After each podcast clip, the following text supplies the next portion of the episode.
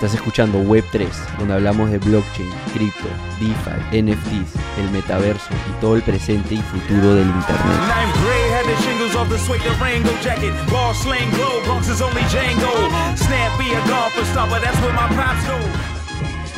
Matías, ¿qué tal?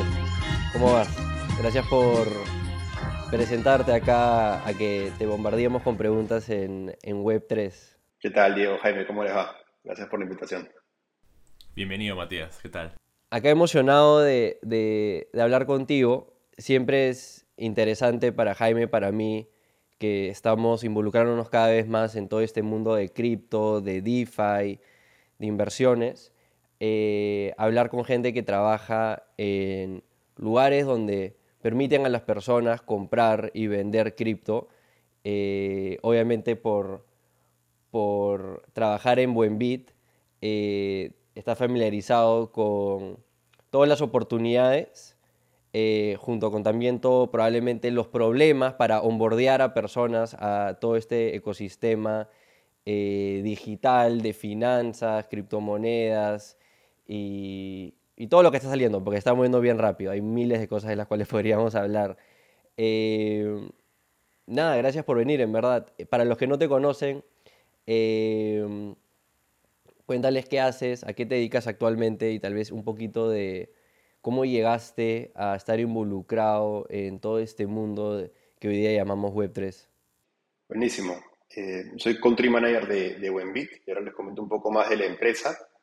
Em, me uní al equipo en mayo del año pasado, o sea que ya estoy en camino a estar un año aquí liderando las operaciones en Perú y previo a esto mi background está más en el mundo de las finanzas tradicionales. Trabajé muchos años en, en Credit Corp, en, BCP, en Credit Corp Capital, en diferentes roles de, inversiones, de finanzas, un, un, poco de todo. Y estudié en la, en la Pacífico, hice un MBA en, en, Wharton. Y justo antes de Wenbit estuve un año en Créalo, que es el brazo de innovación abierta de Credit Corp, donde tenían unas ventures o unas iniciativas en Perú, Chile, Colombia, atacando diferentes frentes, ¿no? Eh, inversiones, eh, eh, wallets o neobancos, procesadores de pagos, y, ese mundo me encantó, ¿no? Ese mundo fintech, que como dice el nombre, junta las finanzas, pero se apoya mucho en la tecnología para que sea escalable. Me, encantó el ritmo, me encantó la forma como se hacían las cosas y cómo te permitía llegar tal vez a, a un grupo mucho mayor de clientes del que podrías llegar solamente a, puro punche con agencias, con un modelo físico que claramente em, eh, no funciona para, todos, ¿no? para, escalar. Y cuando me invitaron a, unirme a Buenbit, em, fue toda todo una, una, decisión eh, importante, pero ha sido una, una aventura em, súper divertida este año trayendo eh, todo lo bueno de la tecnología blockchain, de criptomonedas y en especial de DeFi em, a Perú y, a la región. ¿no? Hemos tenido un, crecimiento espectacular eh, en estos meses que estamos en Perú. Salimos más o menos en octubre, hicimos el lanzamiento, o sea, unos cuantos meses, eh, pero ya desde ese momento también lanzamos en México, en Colombia, en Chile, eh, además de estar en Argentina, claramente, que es donde, donde nacimos, ¿no? Y si quieren ahora conversamos un poquito de lo que hacemos como, como. Bueno, y, DeFi, finanzas descentralizadas, es un espacio que personalmente me ha gustado muchísimo, estoy investigando bastante, eh, porque más allá de simplemente comprar y holdear, también te permite eh, hacer staking, una serie de otras cosas.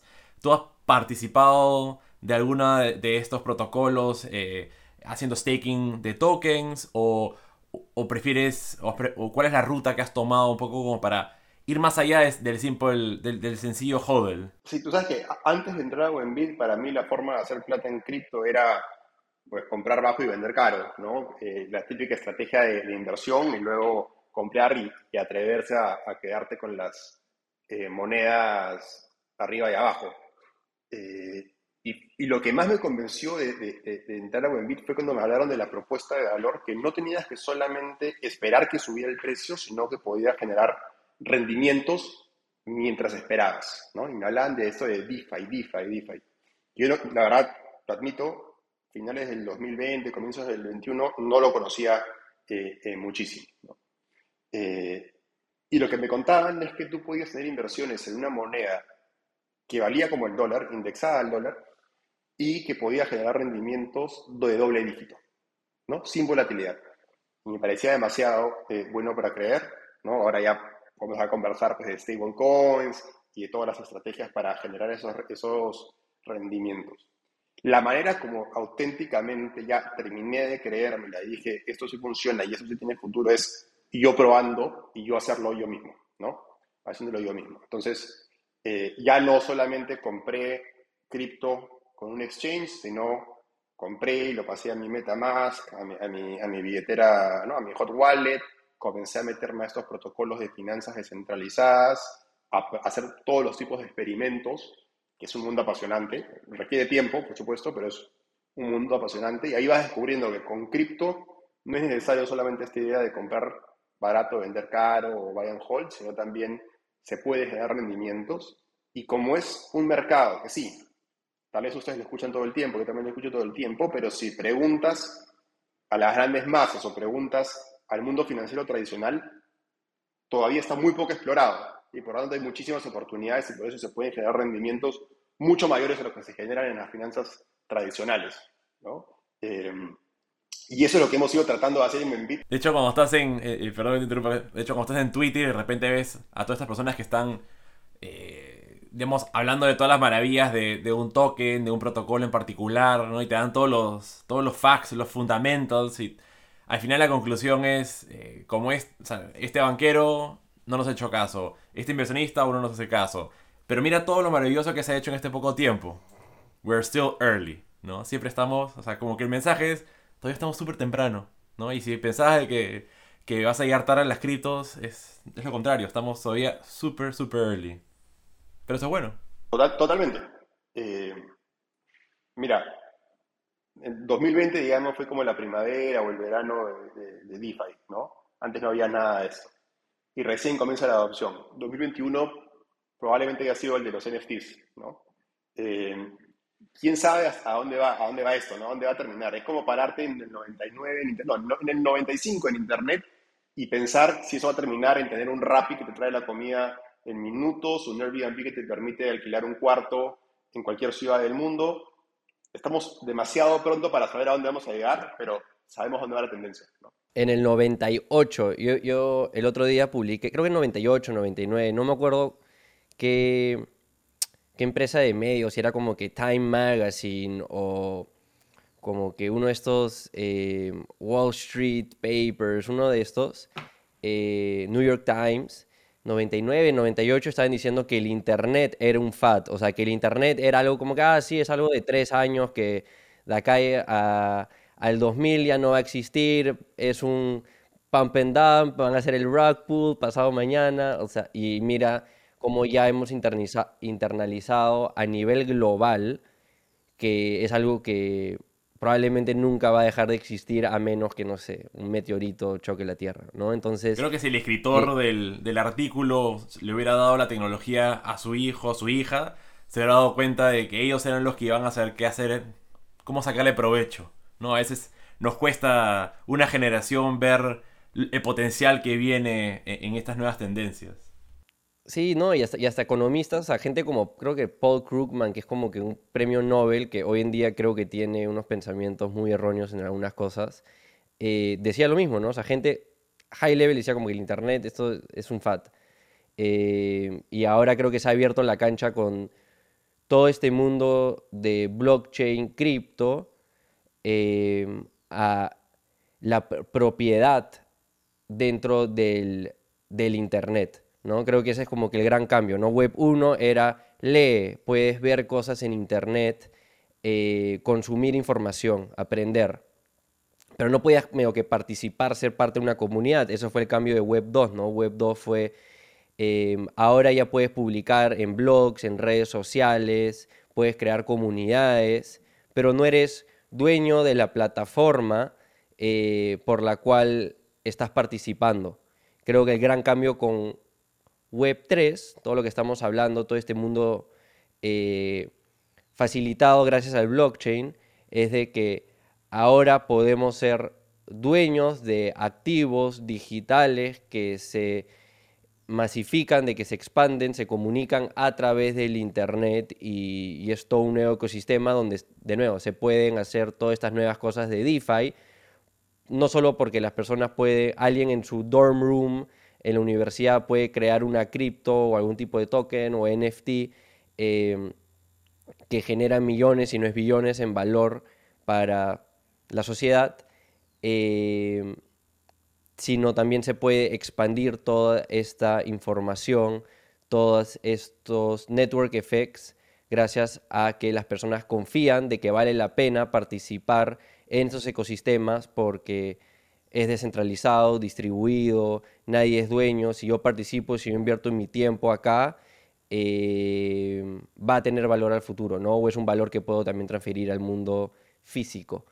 Eh, Tal vez eh, me encantaría saber, Matías, porque yo recién estoy aprendiendo esos temas de DeFi. Ahí mencionamos de la mencionaste la capacidad de que no tienes que esperar para que tu cripto, tus activos, se incrementen en valor para que tú ganes, sino en ese plazo tú puedes, de ciertas maneras, hacer que tu cripto te genere valor de inmediato. Eh, ¿Verdad? Hablamos del staking, muchos otros mecanismos.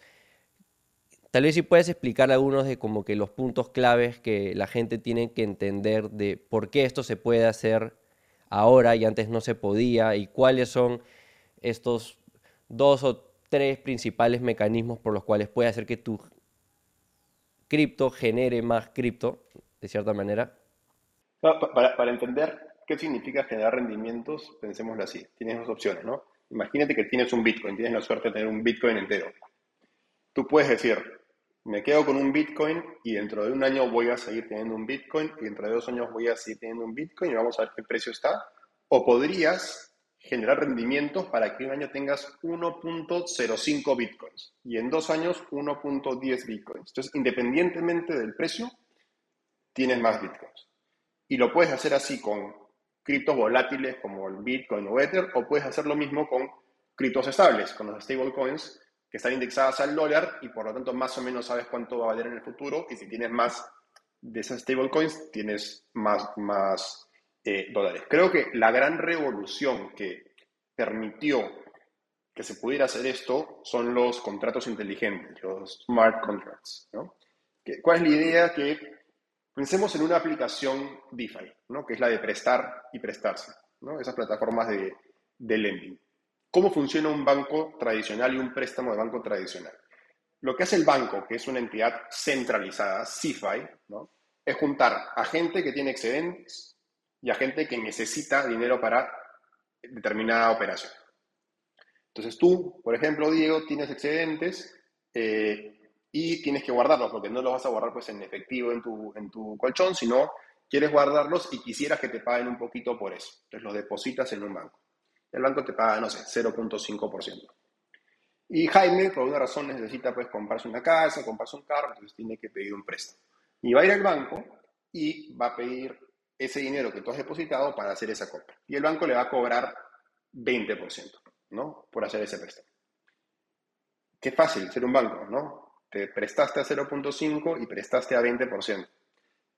Hay algunas cosas que hace el banco a cambio de eso. Uno es que lleva el registro lleva el registro de todos los Diegos que están depositando dinero y lleva el registro de todos los Jaimes que están pidiendo préstamos a las empresas y las diferentes tasas.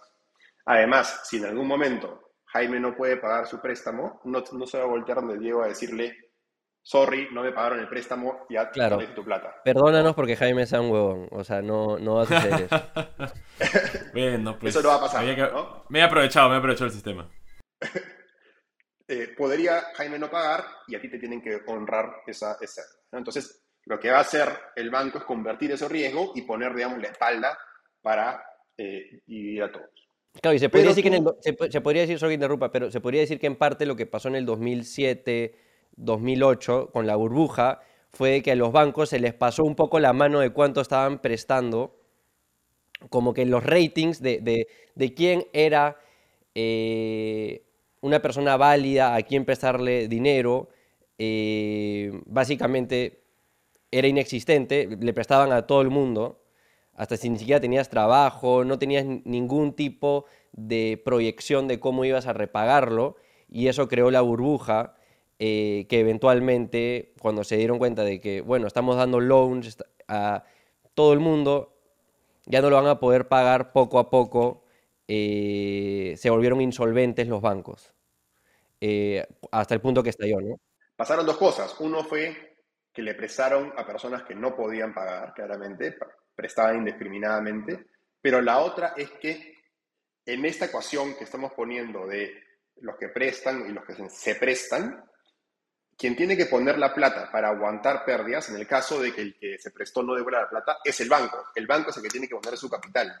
Y en estos casos pusieron poquitísimo capital, ¿no? Apalancamientos de 50 a 1, 100 a 1. Entonces, bastaba con que un par de personas no devolvieran su préstamo para que todo ese capital desapareciera y ahí sí volteabas donde Diego a decirle, sorry, ya no tengo de dónde pagarte. Ese es el apalancamiento, es la escena en, The Big Short cuando está, creo que Selena Gómez con un economista sentadas en una, en una mesa de blackjack y es como, ellos tienen una apuesta en la mesa de blackjack, pero luego tienes unas personas mirando la mesa de blackjack que hacen una apuesta sobre la apuesta que acaban de hacer estos dos personajes y luego hay una persona más atrás que hace una apuesta sobre esa apuesta. Entonces ese es el apalancamiento de estos CDOs y nadie tenía la foto que explotaron. Y te genera un efecto cascada, pues, ¿no? Porque conforme uno vaya haciendo default, el siguiente consecutivamente va cayendo. Pero bueno, volviendo al mundo cripto y... Em, ¿Qué hace el banco, digamos, no el banco del Big, de Big Short, sino un banco más responsable? Para decidir a quién prestarle, pues tiene un equipo de evaluadores de créditos, de riesgos, que dice, bueno, esta persona eh, gana X y está pidiéndome tanto, le presto y le cobro una tasa baja. Esta otra es una empresa súper riesgosa, eh, tiene pocos ingresos, es una startup que recién está lanzando, no tiene evidencia de que puede generar ingresos, le voy a cobrar una tasa más alta. A este le voy a pedir que quiere comprarse una casa, le voy a pedir que ponga la casa como prenda, como colateral para ese préstamo, semi hipotecario, lo mismo con un carro. Eh, ¿Qué otras cosas hace un banco? Un banco también tiene oficinas, tiene agencias. Tú cuando quieres atenderte al banco vas a una agencia. Tiene cajeros automáticos gasta en marketing, tiene paneles en las calles, tiene publicidad en televisión, tiene un call center, tiene un montón de gastos, ¿no? O sea, no es que, no es que se queda con la diferencial de las tasas y, ya está. Tiene que competir y gastar en marketing, o sea, son un montón de cosas. DeFi lo que busca es quitar toda esa necesidad de, este ente central y eh, reemplazarlo por unas líneas de código que se llama un smart contract, ¿no? Un contrato que dice, si pasa A, sucede B. Si pasa C, sucede B. Esta es la tasa de interés, dependiendo de tales factores. Este es el apalancamiento máximo que puede tener cada, cada usuario de la plataforma. Ese es cuánto te van a pagar si depositas. Y todo eso está reemplazado en unas líneas de código. Todo este aparato gigantesco centralizado se reemplaza por este, em, estas líneas de código del contrato inteligente. Y un poco más allá, hay una gran diferencia entre lo centralizado y lo descentralizado en la idea de lo que se llama el KYC o conocimiento del cliente. En el mundo centralizado, en este ejemplo en el cual uno depositaba plata o uno se presta, lo que va a hacer el banco es darte un montón de papeles para llenar, ¿no? Te va a pedir tu DNI, te va a pedir tu dirección, te va a pedir boletas de pagos, te va a pedir firmes y firmes y firmes, y sabe quiénes son. En el mundo centralizado es totalmente anónimo. No hay que pedirle permiso a nadie para participar en él. Eso es darte control a ti de tus finanzas, control a ti de, tu plata totalmente. Eso sí, el, arma... Y responsabilidad, ¿no? Exacto. Porque el día que te equivocaste, le mandaste la plata a la dirección equivocada, no hay ninguna línea de soporte para llamar, para decirle, ups, te equivoqué, reviérteme la operación, sino ahí quedó. Claro, tienes tus pros y contras de este mundo descentralizado donde, como tú bien dices, eh, el banco siempre va a asumir ciertas responsabilidades eh, para asegurar de que el capital que tú has puesto lo está cuidando, cosas por el estilo. Cosa que en tu caso asume ciertos riesgos de enviarle a la cuenta equivocada o que haya un hackeo en un protocolo. Pero también tienes el lado positivo, modo que tú eres el dueño de, de tu propiedad al final del día, ¿no? Que es algo que a veces no nos damos cuenta cuando está en un lugar más centralizado. Y es que si es que me congelen las cuentas, si es que un gobierno desea imponer algo, no tengo tanto control en ese aspecto, ¿no? En cambio, si está en mi wallet, eh, y es mi responsabilidad, eh, y tengo ese, ese control, por decir así. No, no sé si compartes esa, esa visión del, de los beneficios y también de los contras del mundo DeFi. 100%, y por eso probablemente el futuro no sea 100% DeFi, descentralizado.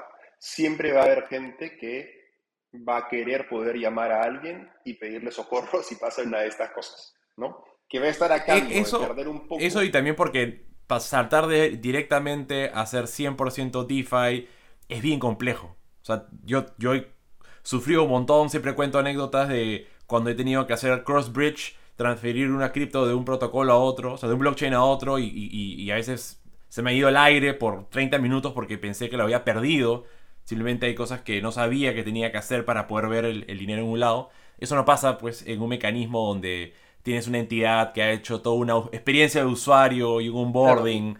Mi, mamá nunca va a poder, mi mamá nunca va a poder, pero tal vez yo la pueda convencer de que compre ETH, pero en mi vida le recomendaría como que, oye, tú ten tu wallet y eh, maneja tu Metamask o algo por el estilo, ¿no? Porque no va a poder, porque eh, tal vez no le interese el tema lo suficiente para aprenderlo o tal vez simplemente haya este lag generacional de capacidad de gestionar una computadora, claves, entre otros softwares.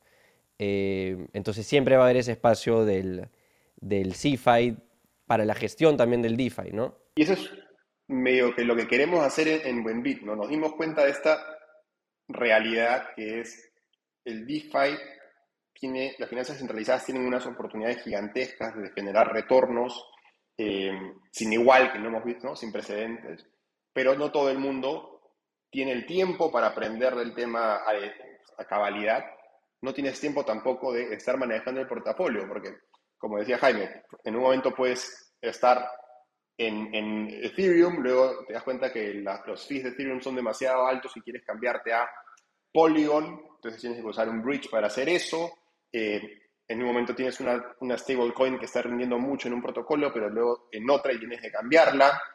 Y en esta idas y vueltas tienes dos temas. Uno que es, o hasta tres. Uno que es, tienes que tener el tiempo de estar haciendo esto de acá. ¿no? Uy, la tasa de este protocolo bajó, me paso a la otra. Tengo que estar atento y tener el tiempo. Eh, dos, evitar errores operativos, como dice Jaime, que en algún momento pensó que había perdido toda su plata porque probablemente no había agregado esa token en su MetaMask o algo así. Esa es una, esa es eh, una, que, me ha pasado también a mí en, algún momento. Eh, esa, es una. Y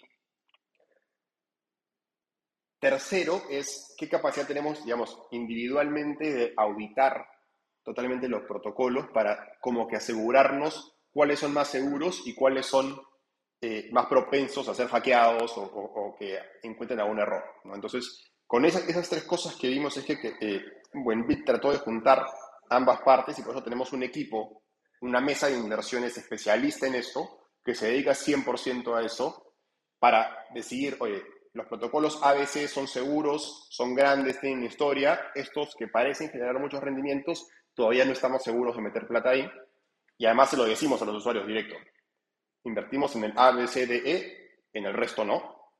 Em, estar manejando los fees, ¿no? Una cosa es manejar los fees con un portafolio chico, otra cosa es con un portafolio grande, te puedes dar el lujo de estar pagando fees, de pagar el gas, porque se diluyen entre un portafolio eh, eh, mucho, más, mucho más grande.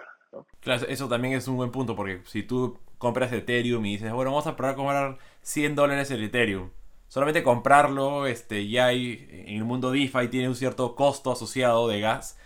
Luego meterlo en un protocolo para que te genere rentabilidad, ahí se te va. Entonces, a menos que manejes, como tú dices, cifras grandes que justifique el gas fee, eh, es muy difícil. Pero si vas a una plataforma más centralizada, probablemente ahí te estás ahorrando el tema de los gas fees y puedes trabajar cifras mucho más pequeñas. Sí, y una cosa, para traerle valor a, para traerle valor a los que recién están entrando al mercado, ¿no? Porque, de nuevo, ambos, ustedes dos, Matías y Jaime, han estado desde hace más de una década metidos en este mundo de finanzas.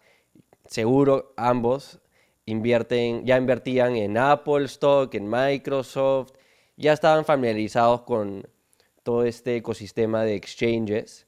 Eh, tal vez ni uno, tal vez los dos no habían tenido que tener un wallet o todas estas cosas que acaban de mencionar de DeFi, pero no quiero perder un poco aparte del público que queremos onboard a este mundo de Web3 y ahí se mencionó, no sé, eh, Polygon, que es de Matic, ¿no? Eh, y Polkadot y todas estas diferentes infraestructuras de DeFi. Em,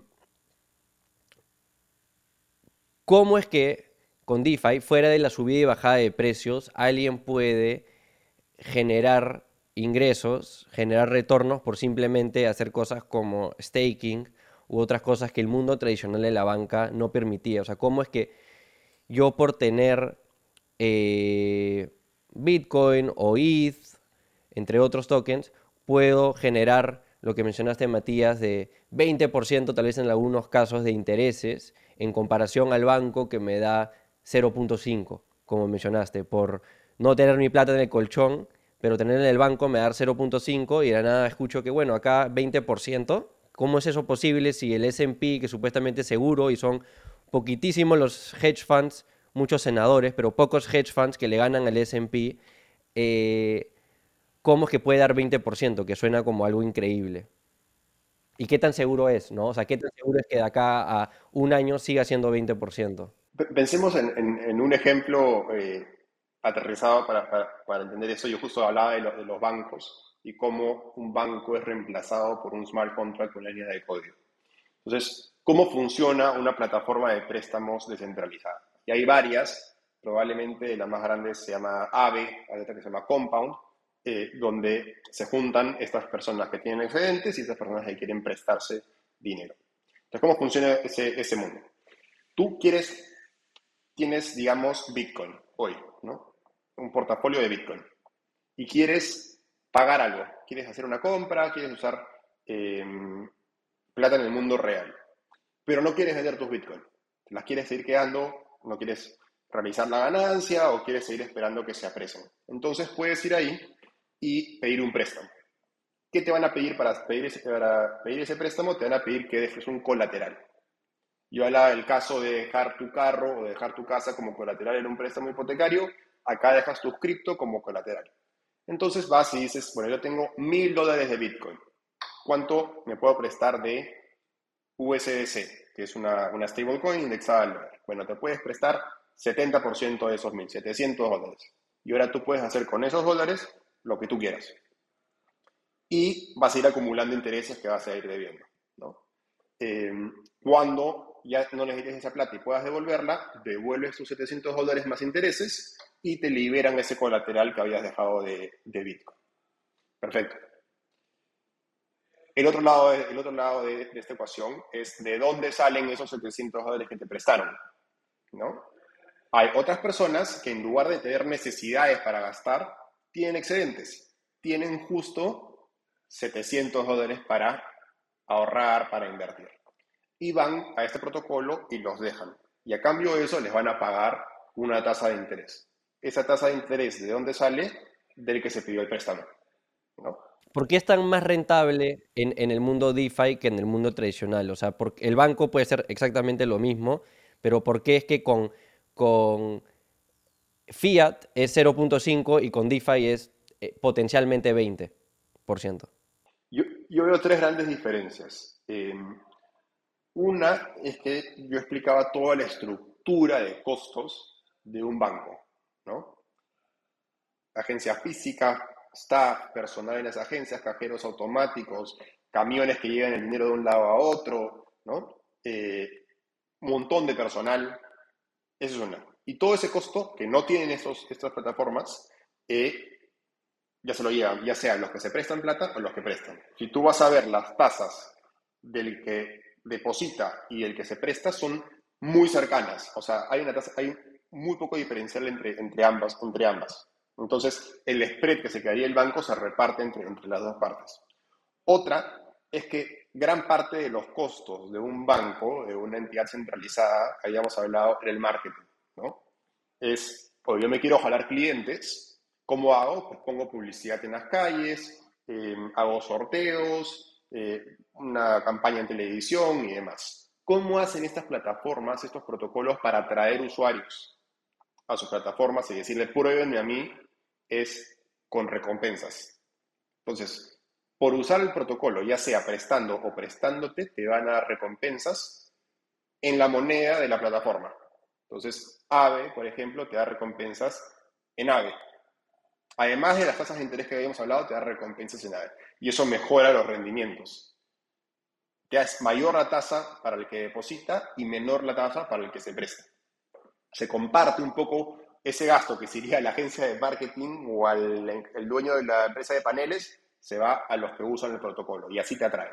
No vas a ver publicidad de AVE, de Compound, ¿no? Vas a ver eh, estos rewards. Y el tercero y aparte, si es que haces staking del mismo token de la, del, del, del Decentralized Exchange, también te genera una ganancia sobre, sobre ese token si lo haces staking. Claro, le buscan todos los ángulos. El tercer tema que iba más a tu pregunta de, oye, ¿ese 20% es sostenible o eh, algún día se va a acabar? No soy futurólogo, pero si tuviera que, apostar en algún, creo que en algún momento es posible que, las tasas eh, eh, vayan bajando conforme haya más adopción de, en este mundo. Pero hasta ese momento tenemos esta gran oportunidad, todos los que ya estamos metidos, ¿no? y los que estamos por, gente que estamos por meter, de aprovechar eh, este boom, ¿no? Recién cuando se vuelva 100% mainstream esto de acá, probablemente esas tasas vayan bajando, pero los digamos, early adopters y las primeras personas que lo están usando, porque a pesar de que, como decíamos antes, parece que mucha gente lo está haciendo, es muy poquita gente la que lo está haciendo realmente, hay esa oportunidad todavía, ¿no? Estamos en los primeros pasos, ¿no? En el primer tiempo, si quieres, de, de, esta revolución. Pero de hecho, ahí, para, para, ir a este punto que tú dices, yo sí veo, por ejemplo, de que eventualmente está claro que va a haber una tendencia a ir bajando el, el interés que ganas eh, en un tipo de liquidity pool, eh, en algún tipo de staking, porque veo los pools donde son mm, donde hay mayor liquidez, o sea, donde hay más personas poniendo su capital, que son los que por lo general te entregan el yield más bajo, ¿no? Entonces un liquidity pool de dos stablecoins en AVE, el yield es muy bajito a comparación de que si entra un token que es relativamente nuevo, donde hay pocas personas metiéndolo, que también tiene su, su riesgo recompensa, pero al final sí hay esa sensación de que donde hay mucha gente, ya el, el, yield es mucho menor. Donde todavía está nuevo, poco explorado, hay más oportunidad de retorno, pero siempre está asociado con ese tema de riesgo. En fin, a lo que voy es que sí siento que a largo plazo, cuando ya sea mega adoptado, vamos a ver retornos un poquito menores y es por eso que el llamado es entren temprano. Claro, tiene que incrementar la oferta de, de personas que están dispuestas a stakear su, su cripto, ¿no? Y a medida que, esa oferta eh, incremente, los rewards van a ir disminuyendo a medida que estos exchanges digan como que en verdad no necesito tanto ahora tu plata como hace dos años, eh, tu cripto, ¿no? Em, en líneas con aprovecharla, mencionaste, eh, Matías, de que ahorita es un momento para aprovechar varias oportunidades de que este nuevo mundo está ofreciendo. ¿Cómo ustedes en Buenbit están ayudando a las personas a aprovechar esas oportunidades de una manera, me imagino, muy segura em, eh, y, y, hacerle fácil a las personas onboardearse y tomar provecho de esas oportunidades? Y tal vez puedas aprovechar un poco para contar cómo nació Buenbit en Argentina, eh, contarnos tal vez un poquito de los founders. Sí, te, cuento un poco el, principio y luego dónde estamos ahora. Eh, Buenbit oficialmente se fundó en 2018, pero los founders se conocían, son dos, se conocían de antes, eh, estaban trabajando para una empresa, para un corporativo y, los dos ven esta necesidad de mucha gente en Argentina de comprar Bitcoin en ese momento. ¿no? Piensen, 2017, 2018 es cuando me parece que se acercan los 20 mil dólares por primera vez y todo el mundo comienza a hablar de Bitcoin luego bajó un poco y la gente se quedó un poquito más callada del tema, pero fue uno de los primeros booms, y no había soluciones simples y seguras para comprar Bitcoin. Entonces, juntaron plata de algunos familiares y amigos, típico startup bootstrapeado, y con eso crean la, la, empresa web en ese momento para comprar Bitcoin. Tienen algunos pivoteos en el camino, van probando diferentes eh, productos y llega 2020 cuando Wenbit comienza una amistad con MakerDAO, que es, digamos, el DAO que, crea DAI, eh, y comienzan a incorporar DAI en la plataforma y el producto de inversión. Al mismo DAI, tiempo sucede algo en DAI es una criptomoneda estable. Eh, una stablecoin hay de las más, la más grandes, eh, ahora me parece que es USDC, la segunda es USDT y la tercera es DAI o la cuarta. Tienen diferentes mecanismos para mantener la indexación con el dólar, que podemos conversar después, pero es una criptomoneda estable que, negocia uno a uno con, con el dólar. ¿Y qué pasa? para los que no saben, solo para mencionar, para los que no saben, una moneda estable es una cripto que básicamente su precio se mantiene en todo momento, en tiempo real, eh, pegado a la moneda fiat, sea eso, no sé, dólar o euro, eh, para que simplemente sea fácil transaccionar y saber más o menos el valor, eh, ¿no? Es mucho más fácil pasar de una cripto a otra cripto que de una cripto a fiat o de fiat a cripto, ¿no? Y eso por un lado. Y por otro, a pesar de todos los méritos que tiene Bitcoin, además de haber sido la primera cripto, y ellos querían, Bitcoin quería crear una red de pagos global descentralizada, enfrentó, digamos, algunos, algunos problemas. Un problema de escalabilidad, que finalmente pagar con Bitcoin es un poco lento, pero otro problema que enfrentaba es que como su naturaleza es volátil, usarla para pago se complejiza un poco, porque yo te podría pagar a ti en Bitcoin y entre que en tres horas precio, un carro de diferencia. Exacto, y después que tú tienes que usar ese Bitcoin para pagar a tus proveedores, ¿no? Y pudo haber cambiado el, valor en el camino.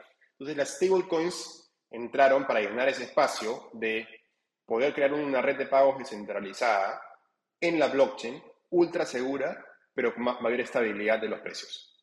Esa es la, idea. Y hay diferentes acercamientos de cómo mantener la paridad con el dólar.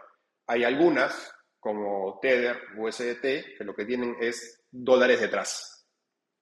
Hay otras, como DAI, que lo que tienen detrás son otras criptos y mantienen la, la, paridad con una serie de, con un protocolo, digamos. que están sobrecolaterizados, como conversamos antes con AVE, y así mantienen esa paridad con el, con el dólar. Son diferentes formas de hacerlo. Que si no me equivoco con Tether, ahí está como sospecha de que tal vez tengan los dólares, tal vez no. Es un tema, ¿no? Eh, sí, o que, o que en qué están invertidos, ¿no? O sea, si están en, solamente en una cuenta bancaria o están invertidos en otras cosas.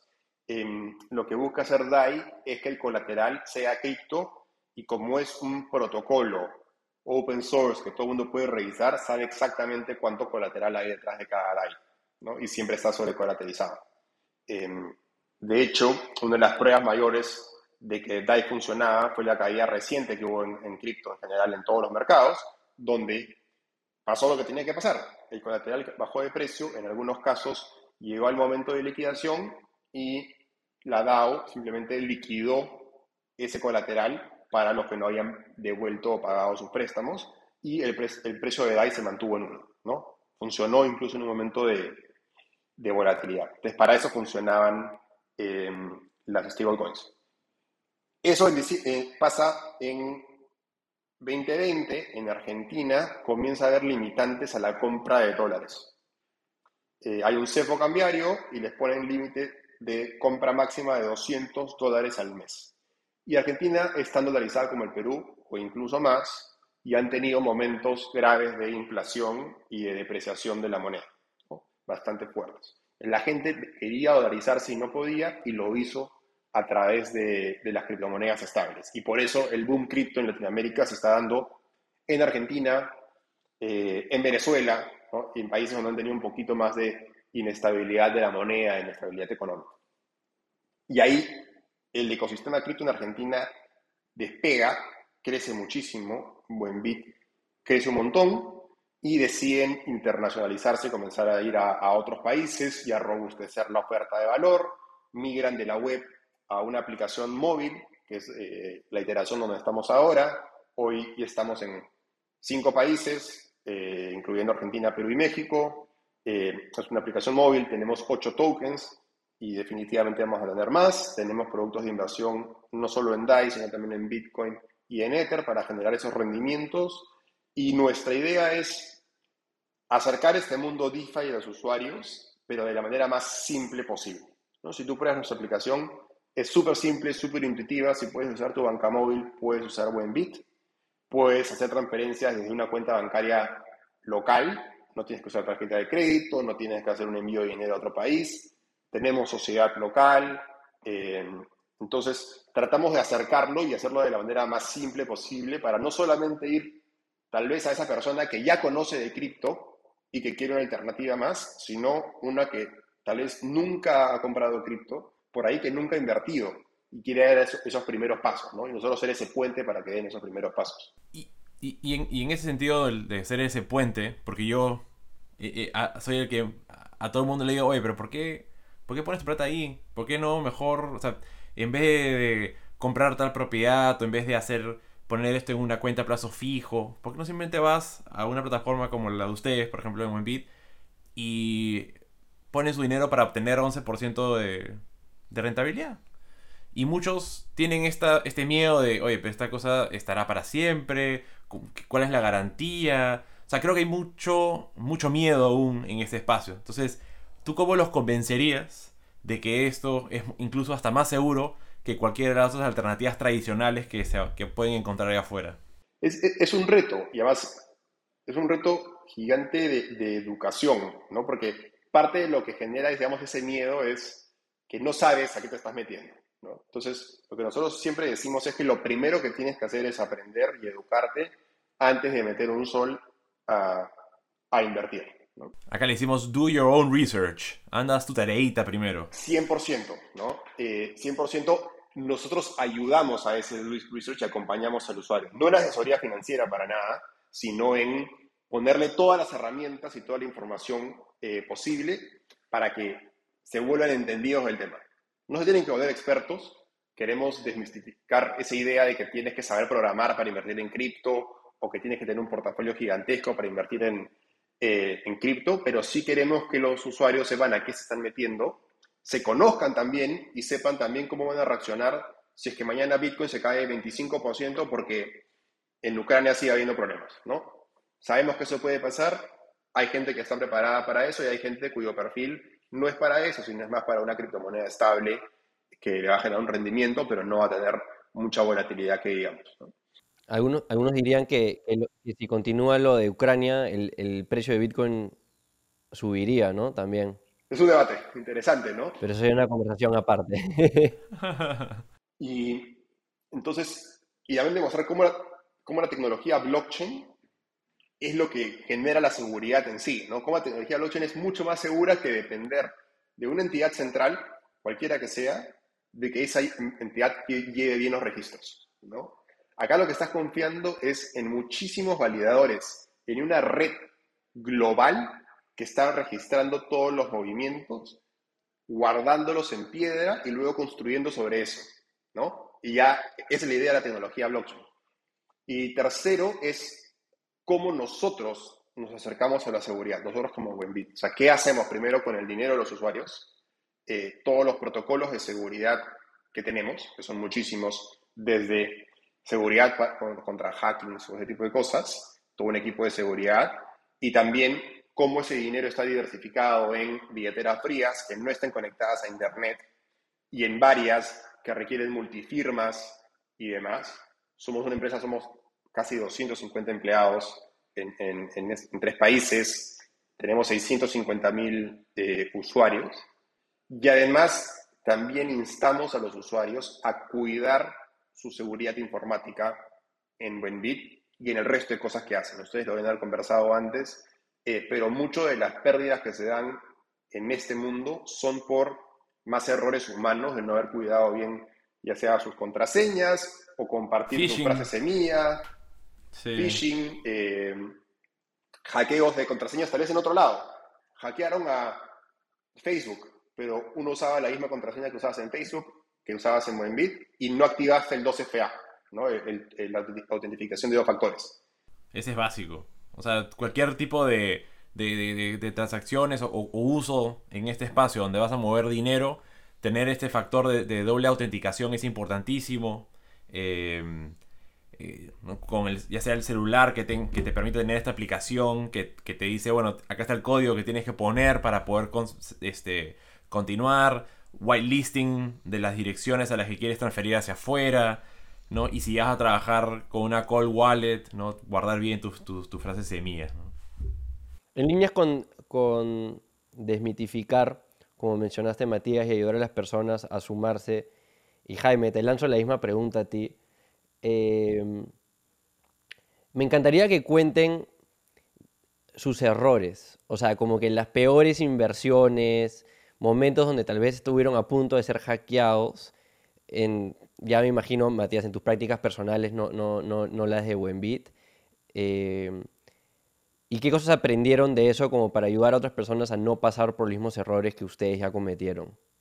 Entrando a este mundo de DeFi y sea simplemente sumándote en una plataforma o tratando de encontrar maneras de poner tu dinero a trabajar por ti, se podría decir. Si me permites arrancar, una que casi, casi la mato, eh, y es que a través de Discord... Una, has tenido varias tú, ¿ah?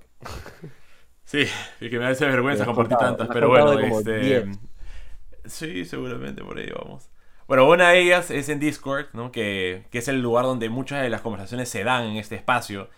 Y muchas de las comunidades lanzan sus propios tokens, hay los airdrops, hay mil cosas que se dan, pero para poder participar te hacen pasar por un proceso donde tienes que hacer una serie de pasos, eh, desde publicar en Twitter, eh, seguir a alguien, en fin.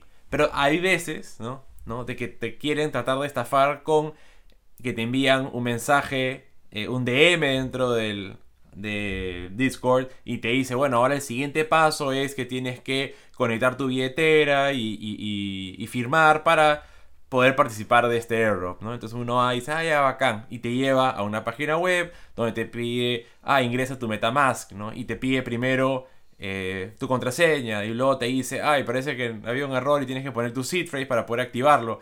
Y en ese proceso lo que no te has dado cuenta es que lo que hay falso encima eh, no es Metamask, sino alguien que te está haciendo, simulando la experiencia de Metamask para que tú pongas tu, tu seed phrase. Y una vez que pones seed phrase, ya fuiste. Ya cualquiera puede hacer uso de, de tus criptos. Y justo, no me he dado cuenta, pero estaba a punto de colocar el seed phrase. Había puesto ya mi contraseña de Metamask, pero no el seed phrase.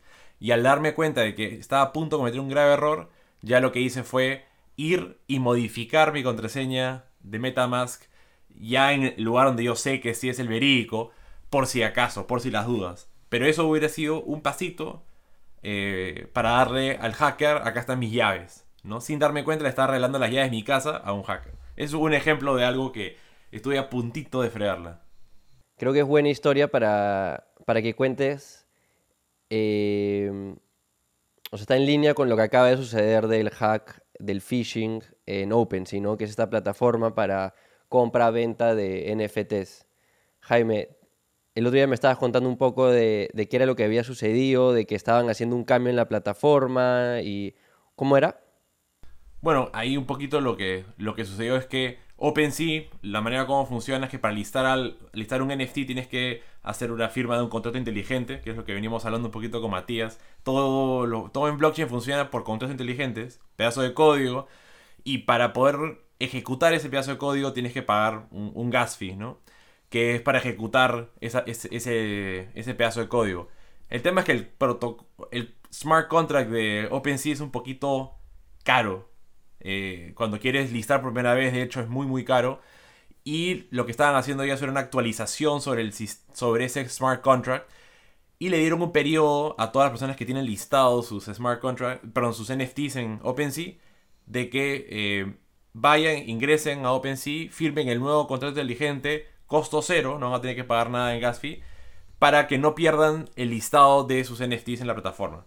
Si no lo hacían, no perdían sus NFTs, simplemente van a estar delisted y después van a tener que gastar para volver a listarlos. Entonces era una manera de cómo ahorrarse plata. Pero, como siempre van a haber vivos, empezaron a recibir correos electrónicos de phishing, de personas, haciéndose pasar por OpenSea diciendo ingresa a la plataforma de OpenSea a través de este enlace, ingresa tu información, etc. Y en ese proceso lo que estabas otorgándoles era sea, ahí lo que estabas terminando haciendo era cederle o darle acceso a, a los hackers al control de tu billetera.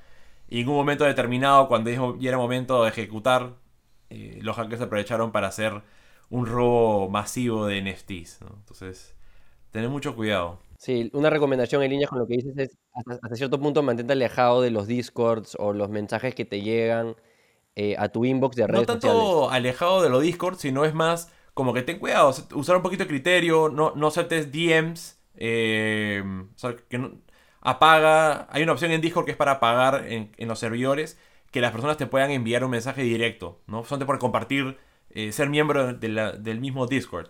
Puedes quitar esa opción.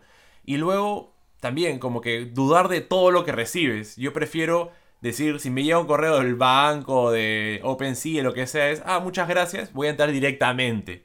Eso es una mucho mejor práctica. Y ahí, Matías, creo que ibas a agregar algo.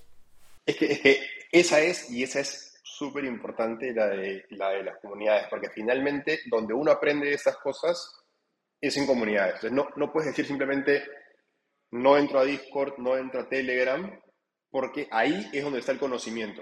Sí, algunos publican en Twitter, pero pues debe ser una partecita de todo lo que se puede publicar en, en esas redes. Solamente que uno tiene que entrar pues con cinturón de seguridad, chaleco antibalas, ¿no? Y con los ojos bien abiertos para esas cosas. No le des clic a todos los links que la gente comparte, pues.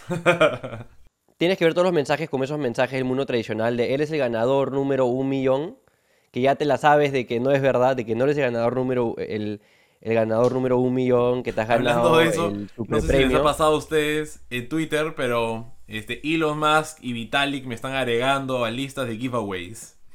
no sé si les ha pasado. No. O sea, como Twitter tienes, en Twitter tienes una opción de, de agregarte a listas.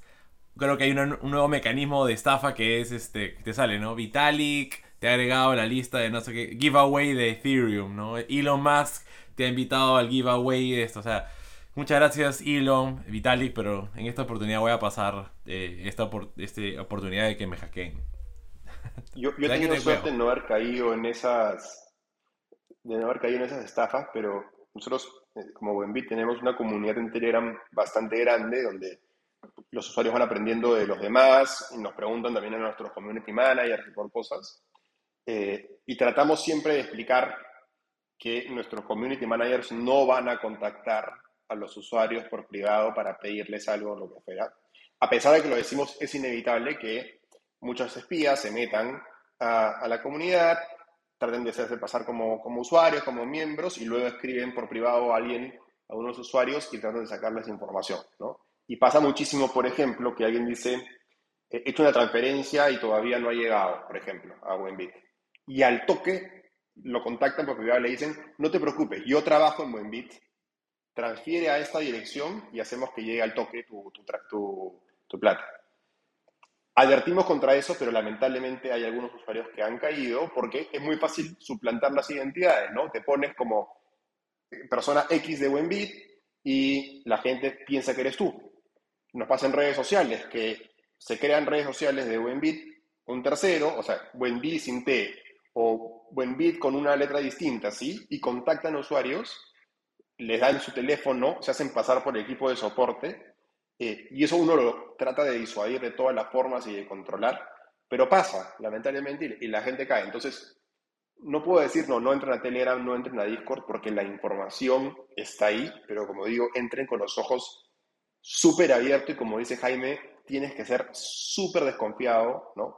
No confiar en nadie y nunca compartir información personal de ningún tipo. Nadie te va a pedir nunca. Mucho menos tu seed phrase. Exacto, nadie te, la, nadie te la va a pedir nunca. Solo falta después de este podcast que hay un, hay un Matías Romero falso con doble T.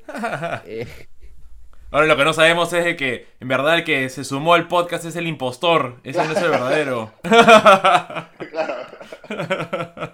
y por el lado de las oportunidades, dejando de lado tal vez un poco las recomendaciones de cómo prevenir eh, a uno de los riesgos. Eh, ¿Qué proyectos, qué protocolos te llaman la atención hoy en día, Matías? Que estés viendo tanto para Buenbit como tal vez fuera de, los planes de Buenbit. Hay, varias cosas interesantes que, están pasando Eh, no, no, quiero hacer, digamos, asesoría financiera o recomendar A o B. Eh, creo que se viene algo muy importante en temas de, escalabilidad en, cripto, que puede haber sido una de las limitantes que, que, hemos tenido el año pasado, sobre todo, ¿no? Eh, comenzó esta ola de los NFTs y todo el mundo quiso usar la red Ethereum para todo, ¿no? Para contratos inteligentes, para NFTs. Y lo bueno y lo malo de, estas redes es que te cobran por ser usadas. ¿Para qué te cobran? Para que no se congestionen. No sé si les pasa a ustedes que entran a la banca móvil de su banco preferido los 30 de cada mes y colapsa la cosa. ¿Por qué? Porque ese día pagan y todo el mundo quiere hacer transferencias y ese día eh, eh, la banca móvil no te va a cobrar por ser usada, mientras que la red Ethereum sí te va a cobrar. El lado malo de eso es que los precios suben cuando mucha gente la quiere usar y entonces se te vuelve medio prohibitivo interactuar con protocolos o comprar NFTs con esos fees. Entonces, un gran reto que hay y que se está solucionando es la escalabilidad, ya sea con las mejoras en Ethereum y las nuevas redes que están saliendo, eh, ya no son tan nuevas, ¿no? Eh, eh, Solana, Avalanche y demás, que te, sirven para, para esto. O, los, Layer 2 también, pues, ¿no? Y los rollups, o sea, otros mecanismos como para poder sacar cosas de, off-chain ¿no? Descargar un poquito la red y volver a meter el resultado final de vuelta a on-chain. Y eso es lo bacán, que es súper orgánico. No es que alguien tenga que decir, bueno, hay que hacer escalable, entonces hagamos ABC, ¿no? Es la, la, comunidad encuentra estos problemas y busca formas de solucionarlos, ya sea mejorando Ethereum o creando especies de sidechains o, ¿no? soluciones Layer 2 o nuevas redes por completo que quieren eh, crear una solución eh, eh, mejor. Entonces, algo que me encantaría ver, que no sé en qué momento va a pasar, es que DeFi vaya acercándose al mundo real. Hoy hablaba yo de cómo eliminas el riesgo crediticio en DeFi con colateral. ¿no? Y ese colateral hoy es cripto. Entonces, para poder prestarte plata, necesitas comenzar con plata, necesitas comenzar con cripto tener tus bitcoins, tener tu Ether y ponerlos de colateral. Imagínense que ese colateral pueda ser tu carro o pueda ser tu casa. Tienes una casa y nada de ir al banco y llenar miles de papeles, ir a registros públicos, ¿no? Y, sacar una hipoteca te demora meses. ¿Es un NFT o qué? Tokenizar tu casa, exacto. Tokenizar tu casa como algo único y que puedas prestarte contra ella, ¿no? Eh, y no tienes un cronograma de pago, sino se van acumulando intereses y cuando pagas tu préstamo tu casa nuevamente es tuya ya se vio un poco de, entradas a este mundo con activos financieros, ¿no? Un, banco francés, Societe General, lo que pidió a AVE justamente es tokenizar unos bonos que tenía para prestarse DAI. Imagínense eso. Activos financieros del mundo real los usas como garantía para prestarte criptomonedas. Creo que ahí se viene algo súper interesante. Es un poco lo que hizo Michael Saylor, ¿no? Con, con su empresa, que es una empresa pública.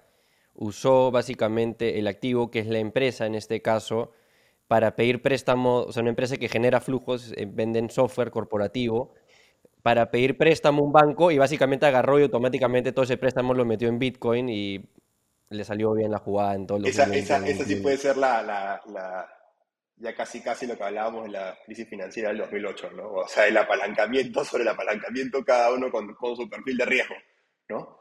Eh, o sea, cada movimiento en Bitcoin debe ser un efecto en la utilidad de esa empresa, pero gigante. Sí, no, ya es un, ya, ya tanto, o sea, toda la empresa, todo su, o sea, tiene Bitcoin en el balance sheet y básicamente todos los fondos de la empresa están en Bitcoin y ya básicamente es un, un espejo al precio de Bitcoin hasta cierto punto. Simplemente lo que él hace... Pero claro, generan flujos, es una empresa que genera como 500 millones en, en, utilidades al año o algo por el estilo, no sé, y simplemente agarran eso y compran. Y, y ya que estamos, Matías, en este tema de empresas y cripto, me interesa muchísimo porque siempre hablamos de personas, personas y claro, yo adoptar cripto me parece algo totalmente normal. Tengo muchísimo más metido en cripto de lo que quizás eh, otro, otra persona se sentiría cómodo.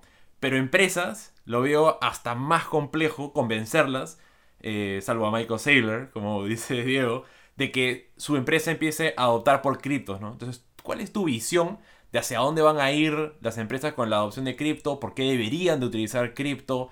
Eh, y qué tan distinto va a ser esa adopción en países, no sé, pues como Estados Unidos o Argentina o en Perú. Claro, para dar contexto se ha hecho, ¿no? O sea, tienes a, Jack Dorsey con Square, que lo pusieron en el balance sheet Bitcoin. Tesla, o sea, Elon lo hizo por un tiempo, luego lo quitó, lo volvió a hacer, me un poco entra y sale, entra y sale. Sí, o sea, eso, es una forma de hacerlo. Básicamente, diversificar la caja de la empresa, los excedentes en, varias cosas, igual que uno no tiene todo metido en dólares, probablemente una empresa multinacional tiene un poco en euros, un poco en yenes, en yuanes. Eh, ese es un, camino, ¿no? Eh, pero otro es el uso de las criptomonedas para la operación de la empresa. Y eso tal vez no lo estamos viendo tanto en Perú, pero por ejemplo en Argentina se usa muchísimo. Empresas agro, empresas constructoras van manejando sus flujos con criptomonedas estables, no solamente con pesos y dólares. Em, las empresas de remesas, por ejemplo, eh, tienen dos alternativas de cómo enviar el dinero. Tienen este sistema que está sonando mucho los últimos días, SWIFT, para hacer envíos internacionales, ¿no? este donde han sacado al Banco Central de, de Rusia de toda la red SWIFT global, pero es un sistema súper antiguo y súper costoso. Si yo quiero enviar a Estados Unidos 100 dólares y que lleguen 100 dólares, probablemente tengo que mandar 180, ¿no? Para que lleguen 100. Entonces, imagínate hacer remesas de esa forma. Eh, las criptomonedas resuelven muchísimo. Imagínate comprar una stablecoin acá y venderla en otro país, pagarás pues 50 básicos, 1% de la transacción nada más en comisiones y lo demás llega perfecto. Em, en Argentina, como te digo, lo, vemos muchísimo. Yo creo que vamos a ir avanzando en esa dirección en Perú. Tal vez lo principal que nos falta es regulación. Eh, siempre trato de no meterme tanto en ese tema, pero creo que la regulación va a permitir ¿no? la, la, la adopción de las empresas que tal vez son un poquito más cuidadosos ahí y te preguntan ¿Cómo estás regulado? Y es, somos totalmente legales, pero no hay una regulación específica para criptomonedas. ¿Cómo pago impuestos sobre mis ganancias en criptomonedas?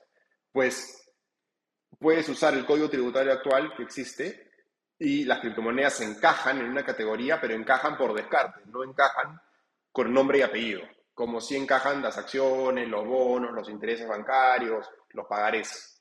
Entonces, creo que conforme más tengamos de eso, eh, yo ahora escuchaba en una conferencia justo del CFA eh, que hablaban de criptomonedas y decían cuándo se va a dar el siguiente boom en cripto, de precios, ¿no? Y decían que el siguiente catalizador podría ser la regulación. No Perú, no la regulación global. No sé, han estado viendo el Congreso de Estados Unidos, al comienzo era cripto no, cripto no, y ahora auténticamente les interesa entender del tema, ¿no? Y hay más curiosos. Entonces, tal vez cuando haya más claridad regulatoria, demos ese siguiente brinco. Los van a catalogar como securities, ¿no? Los van a catalogar como securities, ¿no? Fuera de Bitcoin. Bitcoin creo que no va a ser un security, pero el resto sí. Eso sería probablemente uno de los caminos ideales, ¿no? Porque hoy no son securities, no son monedas de, curso legal, entonces están como que en el Ether, sin hablar de Ethereum, están ahí en el, en el, ¿no? en el limbo y, y catalogarlos creo que va a dar claridad a muchos que a pesar de toda esta incertidumbre, están teniendo adopción institucional. Ustedes han dado algunos ejemplos, pero si vemos los flujos en Bitcoin, quienes están comprando son instituciones, ¿no? que están dando, están dando el salto. La adopción cada vez, viene, eh, cada vez siendo mayor, la volatilidad va bajando, aunque uno no lo crea porque ve eh, movimientos grandes, la volatilidad año tras año es menor. Eso quiere decir que más gente la está adoptando y más holders que no sueltan a la, a la, a la primera caída del precio. Y, y, ahí, Matías, el tema, ya que has mencionado los bancos centrales, y sin irnos muy lejos al nuestro, Julio Velarde sale a decir de que las criptomonedas son lo peor para el medio ambiente y, que él no ve el uso por, por, la volatilidad que tienen. Ahí, ¿cuál sería tu interpretación? ¿no? Como si tuvieras a Julio sentado, ¿qué le dirías para cambiarlo de opinión? Yo creo que es, un tema de tal vez e, empaparse un poco más, ¿no? Eh, y entrar a estas conversaciones. Eh, no, no desde el escepticismo de afuera, sino tiene que ser por partes, ¿no? Ir pelando la cebolla, ir, ir viendo cada, cada, una de las capas. Probablemente sí vea beneficios en la tecnología y haya cosas que no le convencen. Por ejemplo, la contaminación de Bitcoin, que es una realidad, mientras que migramos a que las minas de Bitcoin sean autosuficientes, ¿no? generen su propia energía, probablemente renovable. Em, pero la tecnología sirve y no por nada van a sacar una criptomoneda del sol, ¿no? La, la tecnología está ahí y probablemente veamos un futuro donde haya monedas estables descentralizadas por un lado y monedas estables centralizadas emitidas por los bancos centrales y funcionen para aplicaciones distintas, ¿no? Y, funcionen, digamos, en, paralelo. En, en ese caso, ¿sería sensato hacer un, fork de Bitcoin y llamarlo la moneda central peruana en este caso, por ejemplo? Quizás en este caso no le, no le convendría un fork del propio Bitcoin, sino sería quizás de un de otro chain que funcione bajo proof of stake o algún mecanismo de consenso donde sea mucho más eficiente. Lo del fork de Bitcoin es algo que haría tal vez algo, un gobierno más como el chino, ¿no? De que no quiere, o sea, quiere competir directamente contra Bitcoin porque naturalmente ya lo han, ya lo han baneado, ya es ilegal, ¿no? La minería de Bitcoin en China, entonces tal vez si quisieran la tecnología podrían hacer el fork y, llamarlo el, Bitcoin chino, ¿no? Obviamente esperaría que un país que todos los países latinos eh, no, no, combatan algo como Bitcoin, sino se sumen a eh, los network effects y, la visión del proyecto. Lo veo como algo simultáneo. Yo creo que no va a ser una o la otra, sino va a haber un parte de las dos cosas. Finalmente los bancos centrales eh, manejan su política monetaria con su propia moneda. ¿no? Y, los que no tienen moneda propia no tienen política monetaria, finalmente. No, no pueden combatir la inflación o, estimular la economía, economías, no sé, como Ecuador, que tiene el dólar, tiene muy poquita flexibilidad monetaria por eso. De los bancos centrales sí necesitan una moneda propia para poder sobrevivir. La razón por la que hubo una crisis en Europa hace unos años, una crisis eh, fiscal, si quieres, es porque tenías países muy fuertes económicamente como Alemania y países muy débiles como Grecia, pero con una sola moneda. Entonces, la política monetaria era única. Yo creo que los bancos centrales van a querer eh, quedarse con eso y van a ser mundos que viven en paralelo. Eh, y por ahí simbióticos, ¿no? Eh, que, uno utiliza el otro, pero viven en paralelo. Yo creo que lo veo así. O sea, paralelo en qué sentido? O sea, ¿cuáles serían, digamos, las monedas que, ves en, ese escenario hipotético? No, no lo sé, o sea, no sé cuántas tokens hay hoy, 10.000 o más. Claramente no todas están en el futuro, algunas desaparecerán. Eh, no, no, creo que sea un tema de que winner takes all, que solamente una gane. Yo creo que hay aplicaciones distintas, pero no van a sobrevivir, pues de acá a cinco años no van a ser la misma 10.000. Eh, un approach diversificado creo que es el mejor en, esto, en estos casos. No sé cuál va a ser esa cripto, creo que cumplen diferentes eh, funciones. Pero lo que voy es que haría, o sea, tú te imaginas que todo, un potencial donde varios países, por ejemplo latinos, sacarían su moneda estable nacional que simplemente va de acorde a su model, moneda nacional, fiat. Sería bacán, ¿no? Imagínate poder cambiar divisas, pero así, ¿no? En, un segundo, todo en la blockchain, eh, sin necesidad de tener cuentas bancarias en todas las monedas, te vas de viaje a, de acá, no sé, a Chile y puedes cambiar tus soles estables a pesos estables de manera rapidísima, sin pagar spreads gigantescos.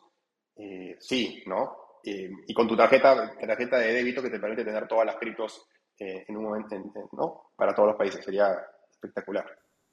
¿Lo ves viable dentro de los próximos cinco años? No sé el cómo, pero creo que sí. O sea, veo y si es que no pasa como iniciativa propia de los gobiernos, termina pasando por iniciativa propia de los diferentes jugadores en, el mundo cripto, ¿no? Lo, estamos viendo. Hay una adopción del dólar en la TAM a través de los stablecoins. La hay y es clarísimo. Definitivamente, yo sí, yo estoy creo que más, más pro de que las comunidades van a crear las soluciones, eh, los países van a tener que adaptarse un poco a lo que se está creando para no quedarse atrás.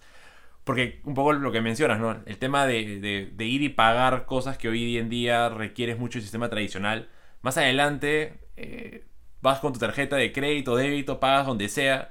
En ese instante que estás pagando, estás pagando con eh, la moneda local del comercio, pero en, el back office, digamos, de la transacción, tu cuenta lo que está haciendo es siendo debitada y automáticamente cambiando si es el stablecoin de, del euro, estás pagando con euro, automáticamente eso se cambia eh, al, al, exchange del momento sobre, sobre las criptos que ya puedas tener en tu wallet. Entonces, para muchos va a ser como que yo puedo viajar con tener mi portafolio de criptos e instantáneamente ir a cualquier, ir a cualquier parte del mundo, pagar lo que sea, porque el sistema se está automáticamente encargando de hacer ese pago en el instante. Entonces va a ser simples eh, y no sé si necesariamente liderado por los países. Yo creo que va a ser liderado por comunidades y por las empresas privadas. Ese es mi, punto. porque, porque el tema de hacer tu propia stablecoin del Banco Central, o sea, al final lo que te vas a apalancar mucho más es la tecnología blockchain, de, esa inmutabilidad, de la transparencia, entre otras cosas más. Pero al final los validadores van a, va a, ser, va a seguir siendo el mismo estado, o sea, va a ser privado al final del día, que ahí se pierde un poco el, el beneficio de blockchain, que es el hecho de que todos podemos participar y ser validadores de, de, la, de la, propia red. ¿no? Entonces, por eso yo tengo ahí mi poquito de recelo con los, con los bancos centrales. Probablemente más populares van a ser las stablecoins que son totalmente descentralizadas. ¿no? El EVO potencial a, UST, por ejemplo, de, del, del protocolo Terra. Sí, el hecho de que, por ejemplo, ahorita estamos con la guerra que está sucediendo eh, entre Rusia eh, invadiendo Ucrania. Y por ejemplo, el otro día estaba en Twitter y, vi un tweet del gobierno ucraniano que literal pusieron eh, su, su dirección de Bitcoin para que la gente done. Y es algo que nadie puede parar. O sea, el gobierno ruso, por más de que controle el Internet ucraniano o lo desactive, eh, llega alguien como Elon Musk que pone Starlink, que es este internet que está en satélites, que nadie lo puede parar, nadie le puede decir a Elon, oye, no le des internet a Ucrania, simplemente lo instaló en 10 horas después de que un oficial ucraniano lo pidió, fue increíble, en 10 horas le instaló internet a Ucrania. Em, y eso ayuda, junto con Bitcoin, a que personas de cualquier parte del mundo, eh, probablemente menos China, pueda eh, enviar ese Bitcoin a Ucrania y Rusia no puede hacer nada al respecto. Es increíble. Y esa es la misma teoría de por qué la gente puede recibir dinero gratis hoy en día en El Salvador. O sea, básicamente la, remesa no te cuesta nada, nadie lo puede parar. El, el, Fondo Monetario Internacional odia a Bukele. O sea, es, es un poco lo que está pasando. Sin ánimos de, sin ánimos de hacer juicio de valor, algo que también tenemos que ser conscientes que va a ir pasando con esta descentralización es que tal como tú le puedes transferir cripto a Ucrania por una buena causa, a pesar de que saques a Rusia de SWIFT, ¿no? de, este sistema de pagos internacional, no lo puedes sacar de la red de Bitcoin o la red de Ethereum o cualquier red. Entonces, parte de esa descentralización es tal vez ir quitando esos controles que los gobiernos pueden ejercer en, algunos casos. ¿no? Es una conversación más filosófica de, de, cómo va a terminar, pero como que lo bueno va a venir también con un poco de lo malo, dependiendo de dónde estés parado. Totalmente, porque en verdad creo que uno, también pueden haber abuso de los grandes, ¿no? Y, empezar a, controlar los mecanismos eh, ya establecidos y poner presión sobre otros países. Ahí uno no tiene que estar ni a favor ni en contra de, de uno de los países. El hecho de tener ya ese poder tan fuerte, eh, creo que yo sí veo positivo el hecho de que nadie sea dueño de las redes de pago, eh, va a traer más prosperidad que, lo contrario. Claro, es el mismo contraargumento ¿no? A, lo de Silk Road, ¿no? Como que nadie puede parar de que estas personas hagan transacciones ilegales, sea por drogas o, no sé, todas las cosas ilegales que podrían suceder en una dark web eh, como han sucedido en el pasado, usándose Bitcoin como un medio de pago. O sea, hasta cierto punto tienes que tomar lo bueno con lo malo, ¿no?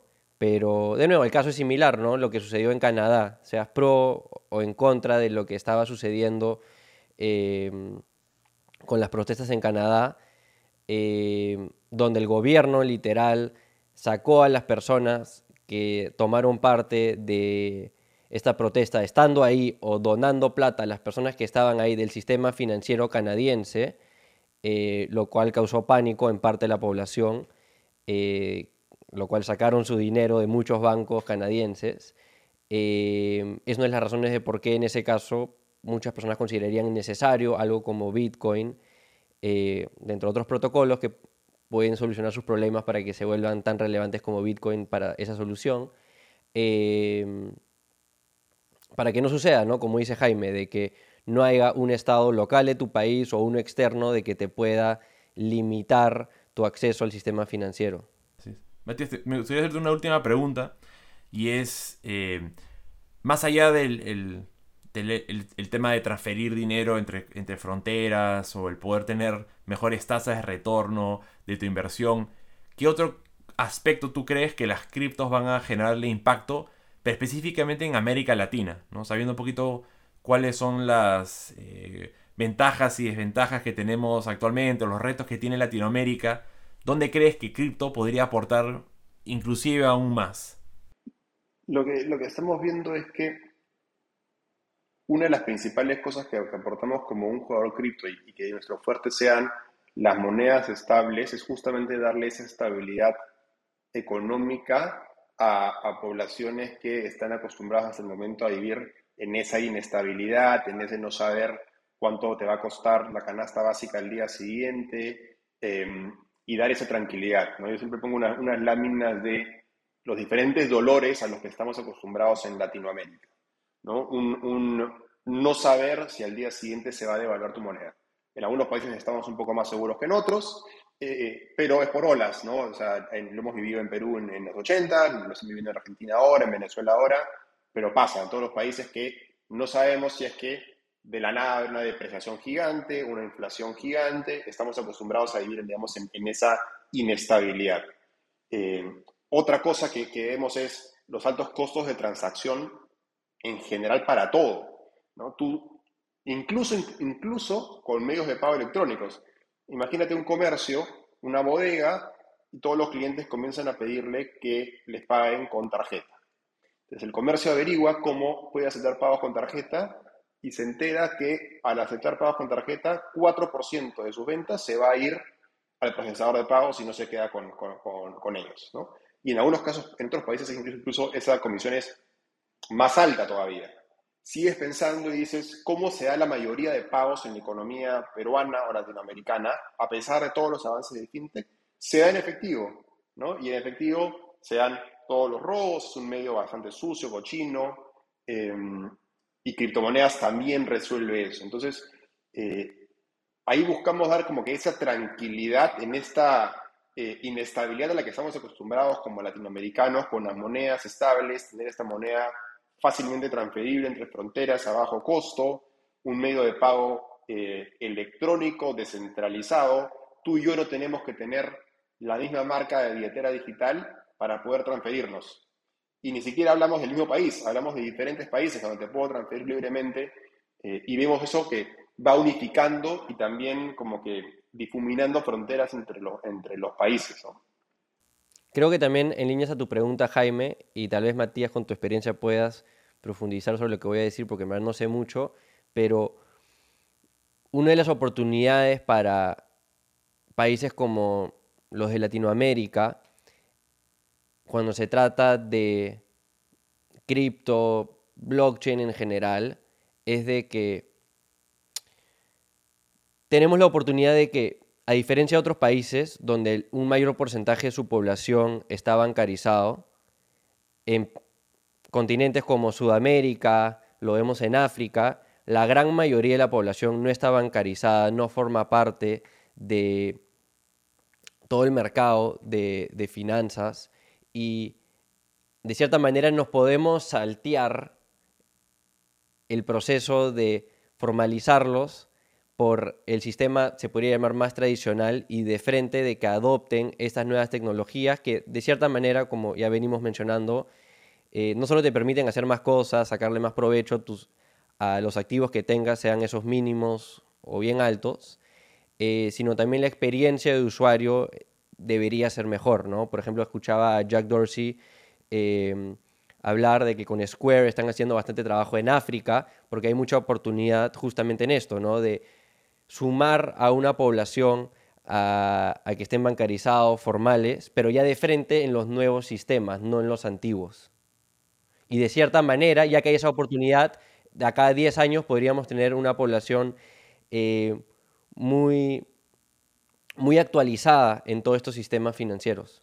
Va a ser una, una bancarización diferente, probablemente. No diría que va a ser simplemente saltearnos la bancarización, sino una bancarización eh, un, poco, un poco distinta y que tal vez esté más en el escenario que, que, en la parte principal, en el background.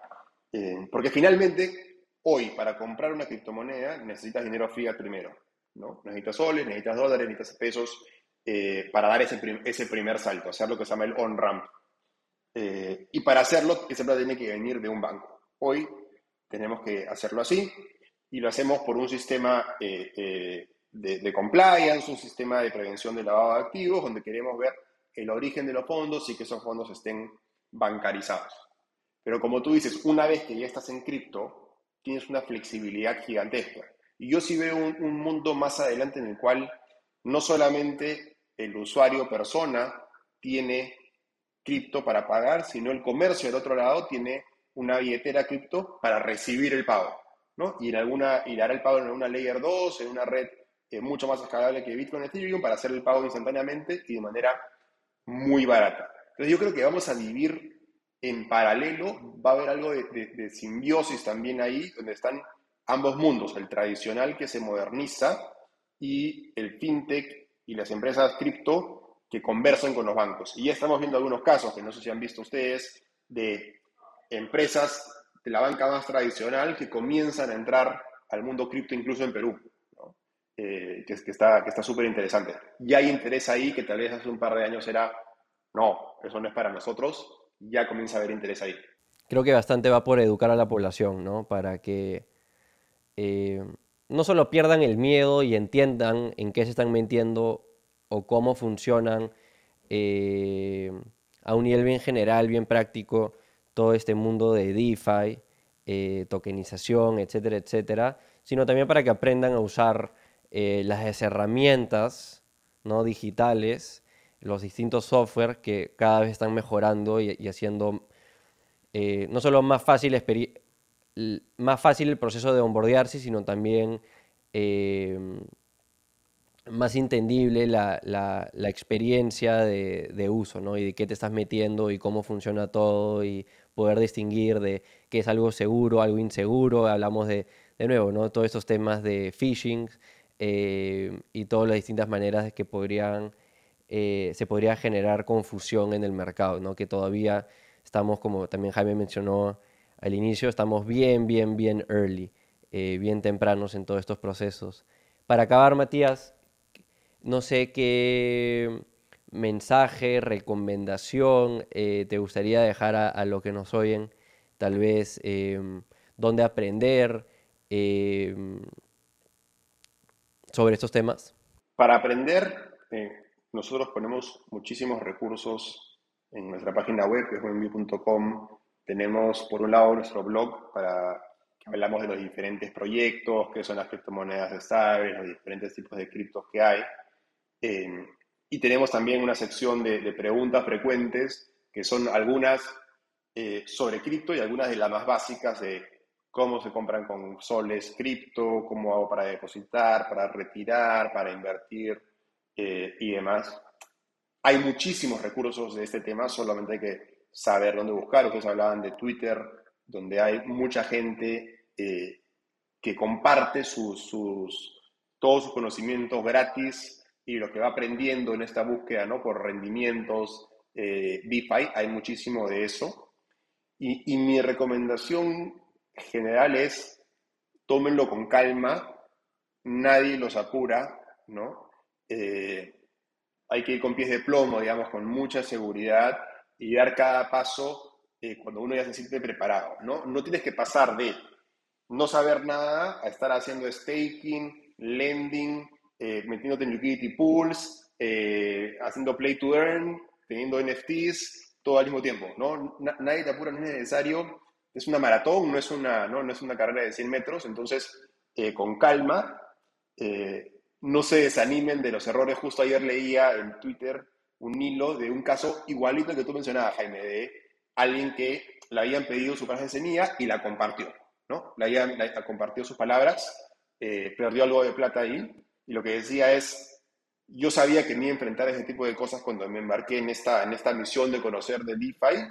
Eh, son gajes del oficio, pero y voy a seguir aprendiendo, ¿no? No le recomiendo a nadie cometer esos errores, aprendan de los nuestros para que no, no los cometan ustedes, ¿no? Eh, pero sí, vayan con tranquilidad, nadie los apura, vayan aprendiendo y con pies de plomo. De hecho, concuerdo 100% contigo en eso, o sea, anda haciendo cosas, pasos incrementales en este espacio si te llama la atención NFTs, empieza a explorar un poquito. Probablemente no entres directamente a NFTs en Ethereum si no entiendes nada, porque ahí en Gaffis te vas a comer un gran roche. Lo mismo en DeFi, o sea, entrar a, invertir en DeFi usando Ethereum también puede ser súper complicado. A lo que voy es que anda de a poquitos, porque incluso cuando uno piensa que, ay, ya estoy muy tarde, vienen estas correcciones de mercado donde se cae 50% un token y te da nuevamente una oportunidad de poder ingresar mejor que personas que entraron meses antes que tú. Así es de, de volátil, impredecible el mercado, pero lo mejor es de a poquitos, de a poquitos, de a poquitos, nunca es tarde. La, otra vez leía o escuchaba, no recuerdo, eh, que lo mejor que le pudo pasar al mundo DeFi es la corrección del 2020, que hubo, no sé si se acuerdan al comienzo de la pandemia, una corrección en cripto gigantesca, donde la gente se puso a buscar yield y hacer otras cosas y no solamente verlo como la idea de comprar y holdear, ¿no? Que lo mejor que pudo pasar fue ese invierno cripto que tuvimos en 2020. Entonces, no, nada, no hay nada, ¿cómo es? nada malo que no venga por algo bueno. ¿Cómo es la frase? Eh, ah, claro, claro. No hay nada malo que venga. pero sí, pero tiene mucho sentido porque, porque claro, no, nos quedamos con esta idea de que acá es, es comprar, holdear y volverse millonarios en, en tres meses cuando no es realmente lo que pasa en, el espacio de cripto. Puede que a algunos cuantos les haya sucedido, pero no es lo general. Y cuando está el mercado en, bear market, ¿no? Eh, ahí lo que te conviene pues es aprovechar DeFi, ¿no? Que es una manera de poder eh, multiplicar lo que tienes. Y cuando comience este bull market otra vez, ya tienes más criptos con las que comenzaste. Entonces, usen DeFi, usen DeFi. Jaime, te voy a pedir que escuches tus propias recomendaciones, ¿ah? Tranquilo, chico. Tranquilos. Lentos, de a poquitos. Eh, Matías, ¿dónde, ¿dónde te pueden encontrar? Mencionaste wenbit.com. Eh, no sé si tus redes personales, eh, si escribes en algún lugar, compartes en alguna red. no mucho, me gustaría hacerlo, hacerlo un poco más. uso LinkedIn sobre todo, pero sí, wenbit.com es la, la, principal y hay links para descargarse la aplicación, que es es móvil nuestra, nuestra solución, pero ahí tenemos muchísimos recursos, los links a nuestro Telegram, a, nuestros correos y, feliz de, seguir conversando del tema que es hiper apasionante. ¿no? Genial, voy a ir a crearme mi cuenta a Wenbit ahora mismo y, y empezar a, ver cómo puedo cómo me pueden ayudar a aprovechar las oportunidades que hemos conversado. Buenísimo. Muchísimas gracias por, por, por caer, verdad. Creo, yo aprendí un montón estoy aprendiendo este mundo de DeFi. Igual. Eh, y ha estado en verdad muy interesante. Espero que, que los que están escuchando también aprovechen eh, las oportunidades y siempre tomando en consideración ahí todas las recomendaciones que, que Matías nos ha dado para, para que todo salga bonito. Muchas gracias, Vamos conversando. Muchas gracias, Matías. Cuídate. Te pasaste. Hasta luego. Chao, chao.